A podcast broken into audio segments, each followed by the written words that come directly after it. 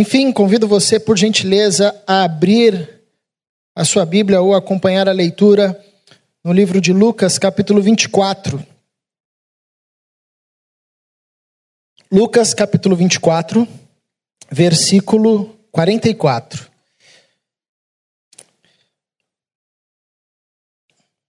Você pode acompanhar na sua Bíblia ou acompanhar através da projeção. Lucas capítulo 24, a partir do verso 44 e o verso 45.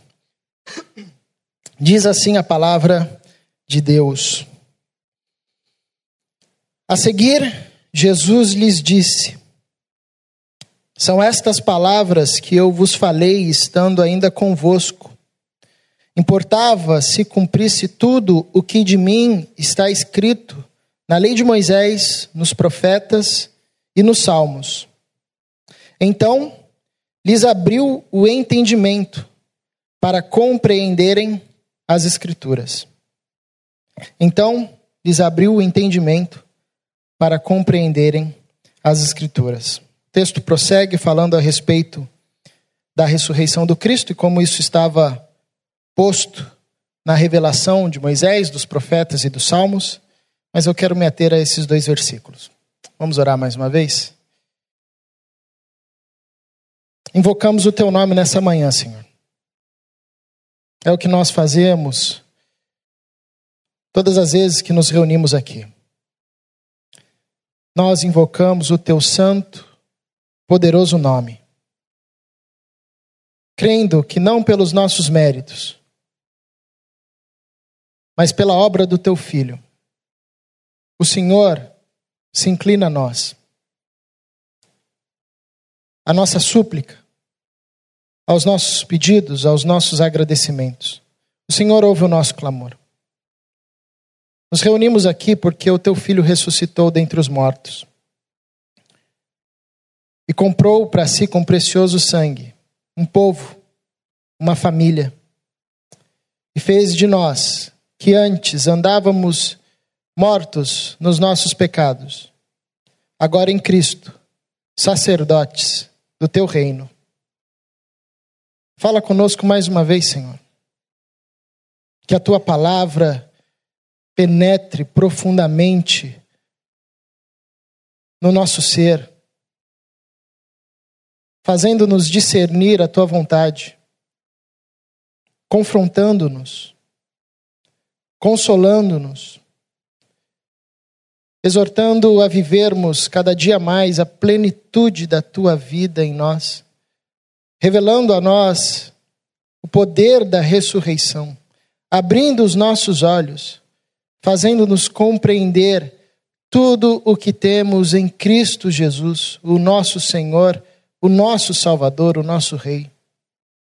Para a tua glória para que a vida de Cristo seja vista na nossa vida, formada na nossa vida, para que o nosso caráter seja transformado, regenerado à luz da salvação de Cristo Jesus. É o desejo do nosso coração. Em nome do Cristo oramos. Amém. Semana passada nós celebramos aqui a ressurreição. Eu achei que seria interessante continuarmos a conversar um pouco sobre a ressurreição. Lucas vai nos dar um dado interessante, que depois de ressurreto, Jesus viveu 40 dias entre os seus discípulos. Né? Jesus permaneceu 40 dias ah, entre os seus discípulos. E eu fico imaginando como é que foi essa vivência. A Bíblia não descreve muito para a gente ah, a gente sabe que nesses, nesse período, Jesus reencontrou com seus discípulos, reanimou os seus discípulos, ensinou aos seus discípulos, reensinou os seus discípulos, foi visto, como diz o apóstolo Paulo, por mais de 500 pessoas. A gente sabe que nesse período da ressurreição também ah, aconteceu coisas assim inexplicáveis naquela região, mortos ah, voltaram a viver ah, juntamente com Cristo, na, na ressurreição do Cristo. É, então imagino como foram dias de efervescência, entre, principalmente entre os discípulos. Ah, 40 dias, não necessariamente todos os dias Jesus estava com seus discípulos ou caminhando como ah, ele caminhava antes. Quando a gente lê os relatos após a ressurreição, dá a entender que esses encontros ah, não eram constantes, mas alguns encontros mais específicos e pontuais. Mas, enfim, Jesus permaneceu 40 dias com os seus discípulos. E eu imagino que nesse tempo, os discípulos, ao aprenderem com Jesus, aprendiam principalmente com Cristo ressurreto, com o fato de ter ao lado deles e de poder encontrar novamente o Cristo que venceu a morte, que ressurgiu dos mortos. Isso ah, deveria ser todos os dias e, pro, e, provavelmente continuou sendo ao longo da caminhada dos discípulos, é o que nós testemunhamos no livro de Atos e na, na, nos outros escritos do Novo Testamento. Isso modificou a forma dos discípulos perceberem a vida. Porque você viver com alguém que ressurgiu, você ter contato com alguém que ressurgiu, isso faz você ah, repensar tudo o que você aprendeu sobre a vida. Isso faz você repensar tudo o que você aprendeu a partir da sua experiência, a partir da sua lógica, a partir do conhecimento tradicional daquela época sobre a vida, sobre a morte, sobre o que é viver, sobre a ressurreição, até mesmo sobre Deus, até mesmo sobre as Escrituras. Viver 40 dias com Cristo ressurreto era literalmente ah, um exercício de andar sobre as águas. Lembra da passagem quando Pedro anda por sobre as águas? Ali é interessante que ali não é apenas quando Pedro anda por sobre as águas, ele não está apenas fazendo um exercício de fé. Ah, mas Pedro está sendo confrontado nas suas ah, convicções vitais. Porque Pedro era um pescador. Ele sabia muito bem que nenhum ser humano conseguia andar por sobre as águas. Pedro era um pescador, ele sabia por sua lógica, por sua razão, por sua experiência, pelo seu conhecimento adquirido ao longo dos tempos, ah, que nenhum ser humano conseguia, sem apoio de uma prancha, de um barco, enfim, andar por sobre as águas. Isso era impossível. Mas quando Jesus diz, vem e anda por sobre as águas, Pedro se encontra diante de um confronto ah, de submeter o que ele sabia logicamente, de submeter o que ele sabia racionalmente, de submeter o que ele sabia por sua experiência às palavras do Cristo. Então a lógica, a razão, a inteligência, a experiência visível de Pedro dizia: Isso é impossível. Mas a voz de Jesus dizia: É possível. Eu estou andando, vem e você vai andar. Ah, então Pedro ali, ele não está apenas exercendo a sua fé, mas ele está também ah, colocando a sua razão, a sua experiência, a, a sua lógica, o que ele aprendeu, a sua cultura ah, à disposição, a serviço da fé. Então, caminhar com Cristo ressurreto, imagino que era um exercício de fé, porque a todo instante você estava sendo confrontado a respeito de tudo que você tinha visto sobre a vida a respeito de tudo o que você tinha aprendido, por exemplo, sobre o que é denso, sobre o que é objetivo, sobre o que é material. Como, por exemplo, a passagem que relata que os discípulos estavam às portas trancadas, orando depois da morte do Cristo, e diz que o Cristo aparece no meio deles, aí diz: paz seja convosco. Como ele entrou? As portas estavam trancadas. Como foi que ele entrou? Ninguém abriu a porta para o Cristo passar. Eles viram Cristo. E é interessante o comentário do C.S. Lewis sobre essa passagem, que ele diz ah, que o corpo glorificado do Cristo era atravessava as paredes, porque esse é o entendimento desse texto, né? Então as portas estavam trancadas e Jesus ah, atravessa a parede e aparece ali no meio daqueles discípulos.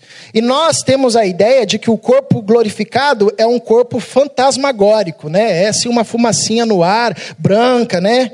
E aquele texto prova o contrário, porque Jesus diz: sou eu, apalpa aqui, toca em mim, me dá um peixe, me dá um pão, eu vou comer. E o C.S. Lewis diz de forma brilhante que o que era fantasmagórico era a parede, na verdade. Que o corpo do Cristo era o denso. Que o corpo do Cristo é a densidade objetiva.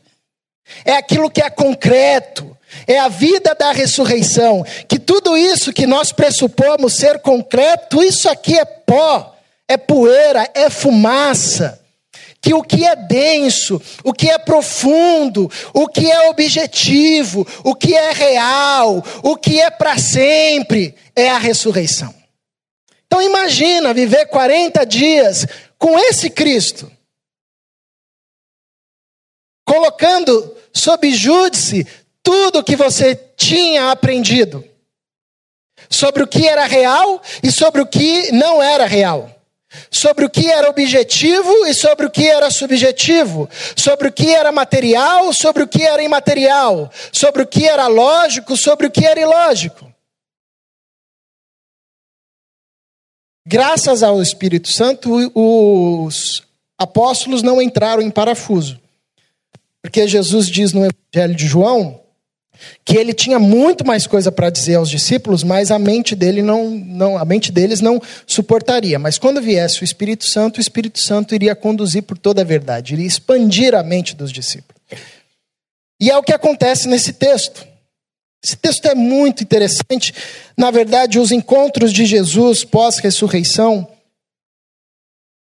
com os seus discípulos são encontros além de belos, incríveis para a nossa fé, são encontros que nos ensinam muito. Porque, pelo menos em dois dos seus encontros com os discípulos no caminho de Emaús, versículos anteriores a esse, e nesse encontro, Jesus, ah, ele reensina aos seus discípulos sobre as Escrituras.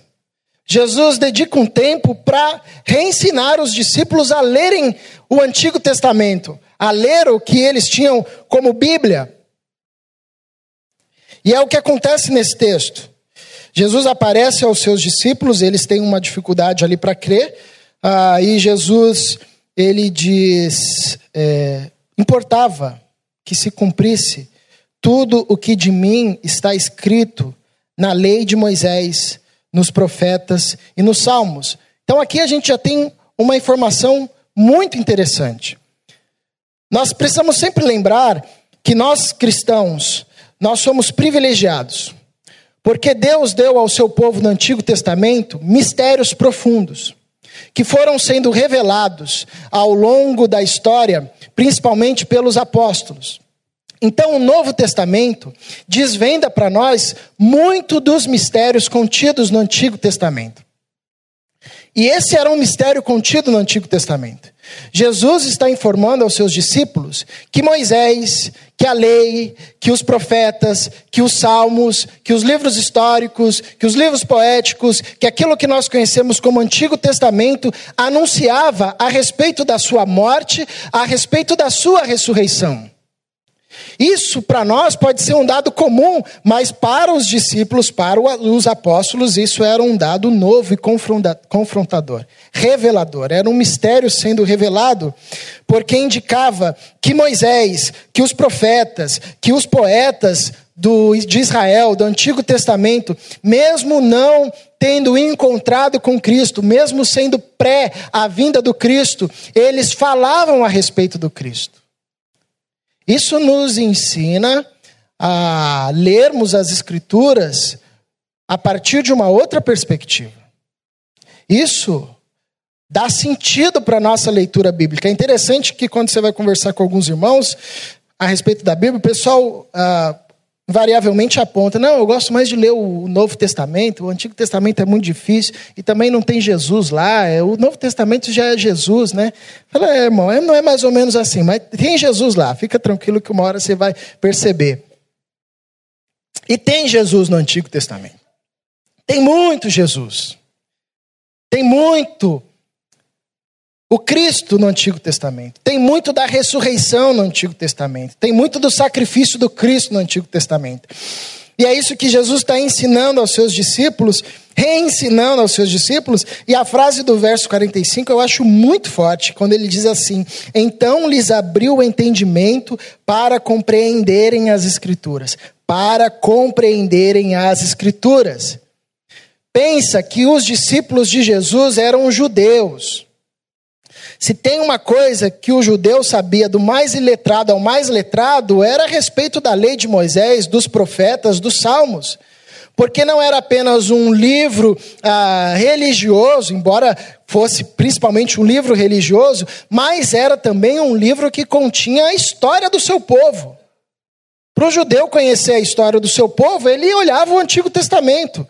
Ele olhava a história de Moisés, ele olhava a forma como Deus levantou a Moisés, ele olhava sobre a criação, enfim, isso fazia parte constante, diária da, da, da vivência, do crescimento, da educação do judeu. Tanto isso era tão sério que o, o Moisés mesmo vai ah, dizer ah, aos pais para que, no Deuteronômio capítulo 6, a partir do verso 4, para que fosse ensinado a respeito da lei de Deus a todo instante, que fosse escrito nos umbrais da porta, que fossem colocados ah, em pequenos textos, que fosse dito pelo caminho, quando sentado, a todo instante. Então Jesus está lidando com um público que sabia a respeito de Moisés. Jesus está lidando com um público que sabia a respeito dos profetas, que sabia a respeito dos salmos. Então, como que o texto nos diz que é, ele lhes abriu o entendimento para compreenderem as Escrituras? E aqui um confronto que esse texto me faz, e acredito faz a todos nós, que é possível ler a Bíblia do jeito errado. É possível ler a Bíblia do jeito errado. Tem um jeito certo de ler a Bíblia. Porque esses caras sabiam do que Jesus estava falando. Eles sabiam do que Moisés tinha dito. Eles leram, sabiam a lei de Moisés. Mas Jesus está apontando que existe uma diferença muito grande entre ler e entre compreender. Ler é fruto do exercício intelectual, racional, observável ali das escrituras, do texto. Compreender é uma ação de revelação divina. Então é possível que você leia e não compreenda. E quando você lê e não compreende, você está lendo a Bíblia do jeito errado. E não tem a ver com forma, como é que você lê sentado, em pé, qual Bíblia, qual versão, qual tradução. Tem a ver com impacto, com a experiência, com o conteúdo. Esses discípulos tiveram, e olha como isso é sério, porque quando nós lemos a Bíblia da, da, maneira equivocada, quando nós lemos a Bíblia do jeito errado, nós temos profunda dificuldade de perceber o Cristo ressurreto. Nós temos uma profunda dificuldade de ver que Cristo ressuscitou. Nós temos uma profunda dificuldade de vivermos a partir da verdade, pela fé, de que Cristo ressuscitou.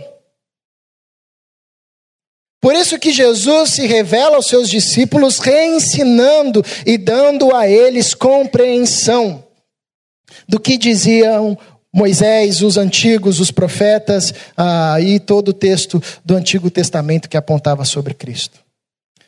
Então é interessante essa passagem, porque a ressurreição do Cristo nos confronta primeiramente na forma como nós lemos as Escrituras. E não no, na perspectiva da nossa performance com as Escrituras, mas se nós estamos lendo e se nós estamos participando do privilégio de termos, ah, por parte de Deus, a compreensão do texto bíblico, na sua profundidade, naquilo que ele quer apontar e naquilo que ele quer revelar, ou seja, fazendo-nos ler a Bíblia do jeito certo. E como que é ler a Bíblia do jeito certo? Jesus nos ensina a partir desses encontros com os seus discípulos, a partir do encontro dos discípulos com Emaús, e aqui também, que ler a Bíblia do jeito certo significa ler a Bíblia encontrando Cristo. Quer seja no Antigo Testamento, quer seja no Novo Testamento. Percebendo que todas, toda a Escritura, todo o texto bíblico tem um objetivo: apontar para o Cristo. Cristo é a centralidade da revelação de Deus. Deus escreveu a Bíblia não foi para dizer como é que ele ia abençoar a gente. Ah, Deus revelou o seu conhecimento aos homens que escreveram a Bíblia. Não foi para dizer como é que a gente seria próspero. Não foi para dizer como é que a gente faria quando ah, o caos batesse na nossa porta. Não foi ah, principalmente para isso. A Bíblia também nos ensina sobre essas questões. Mas a revelação bíblica tem um objetivo primário, profundo e eficaz, que é centrada em Cristo. É revelar o amor de Deus expresso no Cristo, no Deus que se esvazia da sua glória e toma atitude de servo, no Deus que faz sacrifício antes da fundação do mundo para que tudo fosse criado e sustentado por meio dele. A centralidade das Escrituras é o Cristo. Não sou eu, não é você, não somos nós, não é Moisés, não é Abraão, não é a lei. A centralidade, princípio e o fim, a centralidade das Escrituras é o Cristo. Então nós lemos a Bíblia do jeito certo quando nós começamos a compreender que aquele texto, quer seja no Antigo Testamento, quer seja no Novo Testamento, quer seja um texto poético, quer seja um texto de exortação, de confrontação, de consolo, ele tem que passar pela centralidade do Cristo. O que que isso tem a ver com Cristo? Como Cristo trabalhou isso? Como isso sobrevive à ressurreição? Quando a gente perde esse referencial, nós podemos ler a Bíblia de forma equivocada e o que isso vai resultar é numa vida vivida sem crer na ressurreição. É uma vida vivida com sério conflito de não perceber o Cristo ressurreto, de não perceber o poder da fé contida nas Escrituras, na ressurreição de Cristo Jesus. Isso foi um problema muito sério, principalmente travado pelo apóstolo Paulo, que a todo instante ele tinha que lembrar do poder do evangelho para homens que queriam trazer a lei de novo para fazer uma mistura, para tentar construir um caminho que não era pautado pela fé, mas um, um caminho misto, que tem um pouquinho de fé, mas tem muito esforço humano. Então Jesus nos ensina através desse texto, ah, reensinando aos seus discípulos que nós lemos e nós precisamos ler as Escrituras observando que ela fala a respeito do Cristo. Moisés falava a respeito do Cristo. A vida dos homens que foram levantados por Deus sinalizavam a Cristo. É possível também compreendermos a partir desse texto e da centralidade do Cristo nas Escrituras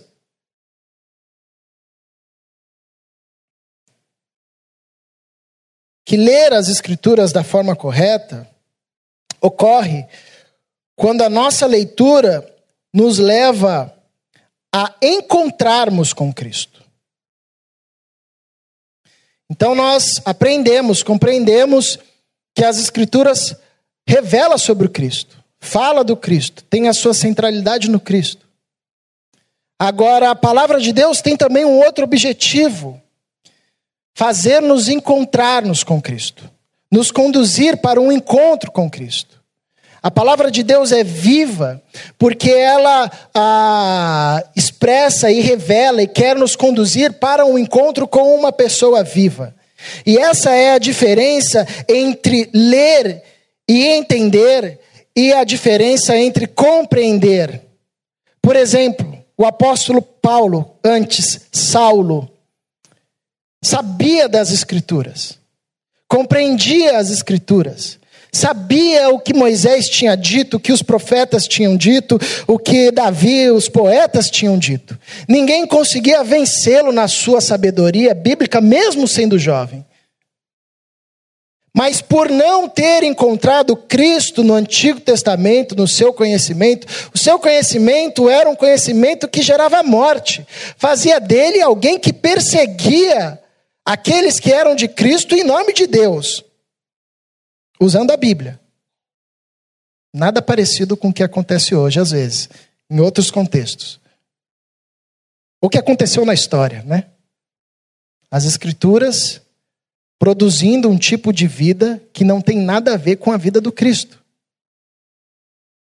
Então, o problema de Saulo não era que ele não sabia o que a Bíblia dizia, o Antigo Testamento, ou o que os profetas, Moisés dizia. Não era um problema de conhecimento intelectual, mas era um problema de ordem de compreensão. Toda a experiência dele não tinha conduzido a um encontro com Cristo, e esse é o objetivo das Escrituras: encontrar-se com o Cristo vivo, o Verbo vivo de Deus, que dá sentido a todo o nosso conhecimento. E quando isso acontece, no caminho de Damasco, ele encontra e é encontrado pelo Senhor, que diz: Por que, que você me persegue? É muito interessante o que segue depois, que ah, diante da revelação do Cristo, daquela luz intensa, ele fica cego. Mas depois da oração ah, de um discípulo de Cristo que o acolhe, o texto diz que escamas dos seus olhos caíram. Muito interessante essa figura, porque é uma repetição do que acontece em Lucas capítulo 24, ah, no encontro de Emaús com os discípulos. Que eles estavam como que impedidos de enxergar o Cristo, mas ali no partir do pão, depois ah, os seus olhos foram abertos. Isso é compreensão. Não me peça para explicar como isso acontece, porque isso é uma ação de Deus. E aí tudo que o apóstolo Paulo, tudo que Saulo tinha conhecido e adquirido fez sentido. E aí virou o apóstolo que virou. Porque todo o nosso conhecimento das Escrituras, se não for e não nos conduzir ah, para um encontro pessoal com Cristo revelado a nós, não faz sentido. É conhecimento técnico, não gera transformação de vida. Pode fazer com que a gente viva uma moral melhor, uma ética melhor, mas não transforma a nossa vida. Porque o que transforma é esse encontro com Cristo ressurreto. E isso é um milagre. Não é fruto da mão humana. Não é produzido ah, por uma performance religiosa. É fruto de um milagre. Cristo se revelando a nós no caminho da nossa vida, na trajetória da nossa vida. E esse encontro é tão forte, tão inexplicável, que faz com que as escamas dos nossos olhos caem e a gente diz: ah, Entendi. É isso. Eu vi. Compreendi agora. Agora eu entendo porque o meu coração queimava. Agora eu entendo porque eu era incomodado diante de certas práticas. Agora eu entendo porque eu acordava desesperado e não conseguia encontrar em nada a resposta ou solução. Agora eu entendo porque eu sempre era atraído por essa mensagem, esta mensagem. Agora eu compreendo. Agora me faz sentido. Milagre, revelação, Cristo se revelando a nós no caminho de Damasco, no caminho de Emaús fazendo com que o conhecimento das Escrituras faça sentido na nossa vida. E deixe de ser uma apreensão intelectual e técnica e se torne uma, uma compreensão poderosa, palavra de Deus, poder da manifestação da ressurreição do Cristo na nossa vida, na nossa vida diária, na nossa vivência comunitária, conduzindo-nos à fé conduzindo-nos a, conduzindo a uma vivência ah, de dependência do Cristo que ressuscitou.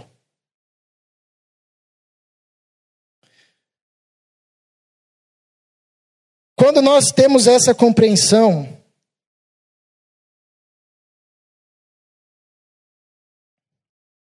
nosso olhar das Escrituras muda. E nós passamos a ler as Escrituras sobre é, a partir sobre a ressurreição. E a partir da ressurreição, da salvação, da cruz e da ressurreição, o nosso olhar ah, sobre o texto bíblico, ele muda a perspectiva de não ser mais uma leitura que nos conduz a pensarmos que a Bíblia é um livro de regra para a gente seguir, e nos faz compreender que a Bíblia é um, deve ser listo, é, vista, lida através da fé, como um livro de promessas que Deus, através do seu Espírito, vai formar em nós. Porque nós compreendemos que viver com Cristo é viver a partir da dinâmica da fé. Como o apóstolo Paulo diz, o justo viverá por fé que a salvação, que os elementos da salvação, que a transformação que a salvação opera, não é fruto do exercício humano, da obra humana, mas é fruto da fé, no poder do Cristo operando em nós. que a vivência na ressurreição, primeiro que já é um outro ambiente, é a ressurreição. A gente, como é que a gente fala sobre a ressurreição? Cadê esse ambiente? Se não pela fé.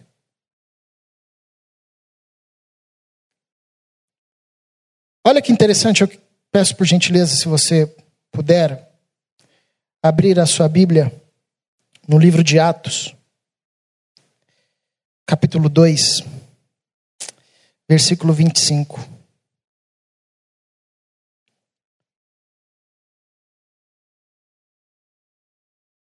Atos capítulo 2, versículo 25. O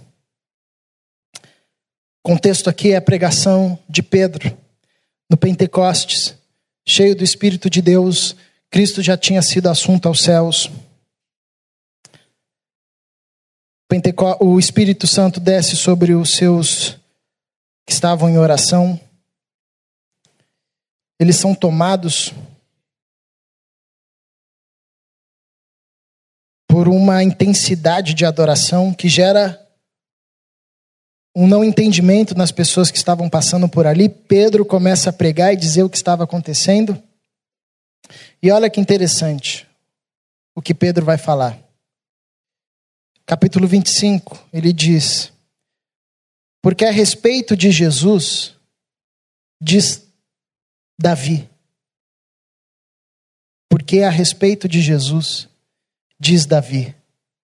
Esse aqui era o Pedro, que antes de encontrar-se com Cristo ressurreto, lia Davi e achava que Davi estava falando dele mesmo. E achava que Davi estava falando simplesmente das suas questões. Mas ao ser encontrado pelo Cristo ressurreto, o Cristo ensina, reensina Pedro a ler as Escrituras e a encontrá-lo nas Escrituras. Então ele diz: porque a respeito do Cristo, diz Davi, e aí ele começa a citar o Salmo 16, como se Davi tivesse dizendo sobre o Cristo, não sobre ele. Diante de mim via sempre o Senhor, porque está à minha direita, para que eu não seja abalado. Porque por isso se alegrou o meu coração e a minha língua exultou. Além disso, também a minha própria carne repousará em esperança porque não deixarás a minha alma na morte, nem permitirás que o teu santo, o teu santo veja corrupção. Fizeste-me conhecer os caminhos da vida, encher-me-ás de alegria na tua presença, em tua destras há delícias perpetuamente, continua o salmo. Olha o que, que Pedro vai dizer. Irmãos, seja-me permitido dizer-vos claramente a respeito do patriarca Davi que ele morreu e foi sepultado, e o seu túmulo permanece entre nós até hoje. Sendo, pois, profeta, sabendo que Deus lhe havia jurado que um dos seus descendentes se assentaria no seu trono, prevendo isto, referiu-se à ressurreição de Cristo, que nem foi deixado na morte, nem o seu corpo experimentou corrupção. Olha como a perspectiva do apóstolo Pedro mudou a partir desse encontro com Cristo ressurreto. Aquilo que para ele antes era um salmo que dizia a respeito de Davi, era um salmo que ah, o encorajava a viver ah, nessa confiança, encorajava a viver sabendo que Deus estaria sempre do lado dele, tornou-se algo muito mais profundo, porque partir no da ressurreição revelou para ele que esse salmo, como tantos outros textos, na verdade apontavam para Cristo. Então eram promessas contidas lá e que se cumpriram na vida do Cristo. Assim como tantos outros textos estão postos como promessas para os que estão em Cristo e também serão cumpridos, cumpridas na vida daqueles que estão em Cristo a partir do poder da ressurreição. Então é uma mudança, uma modificação na forma de se viver e na forma de ler as escrituras sobretudo no que tange a nova vida. Então, quando eu leio um texto que diz que aquele que nasceu de novo ora pelos seus inimigos, se eu olho esse texto com a perspectiva de Moisés, sem o encontro da ressurreição, eu vou achar que eu tenho que me esforçar para orar pelos meus inimigos. E não vou conseguir. E vou me cansar. Isso vai gerar culpa. Isso vai gerar um peso em mim. Mas se eu olho a partir da perspectiva da fé, eu percebo que Deus, em Cristo Jesus, me transforma de tal forma, me dá um novo coração. E nesse novo coração não contém mais ódio. Eu nasci de novo. Quando me ferem, eu não retribuo com ódio, porque eu nasci de novo. Eu tenho um novo coração.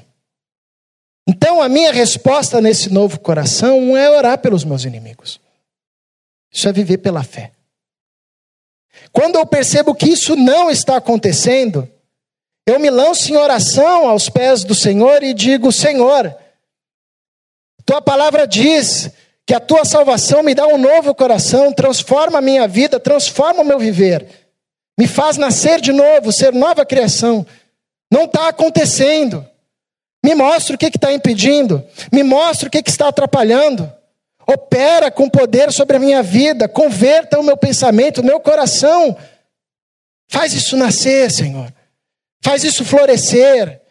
Faz vir o fruto do Espírito, que não é advindo pela força humana, mas é milagre do Espírito Santo no nosso coração, na nossa vida. Faz isso florescer. Então a fé me lança para a oração. E quando eu vejo que está nascendo, que eu estou respondendo aos ódios através de oração, intercessão e abençoando até os inimigos, eu louvo a Deus e digo: Senhor, isso foi um milagre, porque se fosse da minha própria natureza, eu já tinha matado esse cara. Mas o Senhor me deu um novo coração, eu não lembro nem mais como é odiar. Porque isso era do velho homem, ficou cravado na cruz, e ao ressurgir veio a nova vida, está vindo a nova vida, deixando o que era velho para trás e fazendo tudo ser novo. Obrigado, Senhor. Glórias ao teu nome por Cristo Jesus, que morreu e ressuscitou, cravou o meu velho homem, crava o meu velho homem na cruz e faz nascer uma nova criação. Louvado seja o teu nome. Se nós olhássemos pela fé, nós viveríamos orando. Ou clamando a Deus para que se cumpra a promessa dele na nossa vida, ou agradecendo a Deus porque está cumprindo a promessa dele na nossa vida. Não foi isso que o apóstolo Paulo disse pra, dessa forma para a gente viver? Orem sem cessar.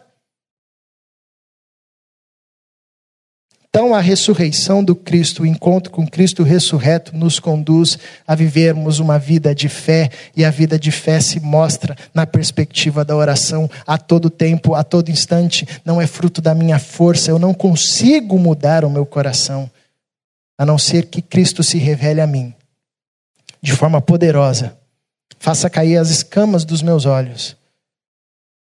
E a partir disso, o Espírito dele opera em mim, fazendo nascer o fruto o fruto do Espírito. Minha oração diante desse texto que faço para a minha vida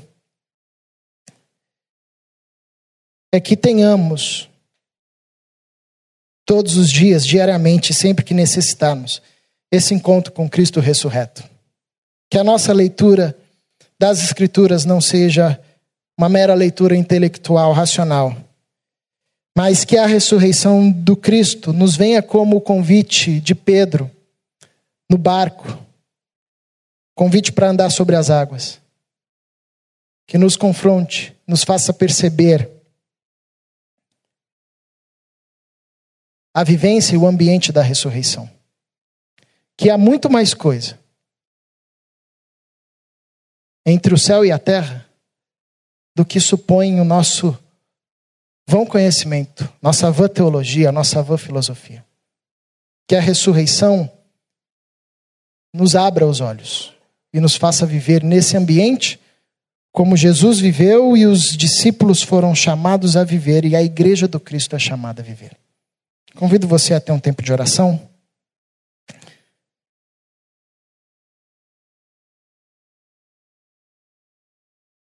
Nós cantaremos mais uma canção.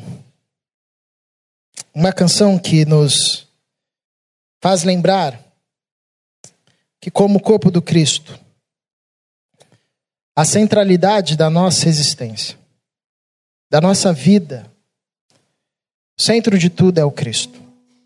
E que nós, por isso, contidos nessa verdade e alicerçados nessa verdade, nós, como povo de Deus, não nos cansamos de dizer que Ele é santo, bendito, digno, porque é Ele que faz operar em nós o poder da ressurreição, e é Ele que nos socorre quando clamamos por ajuda. Se você quiser e puder, sentado como está, cante conosco essa canção.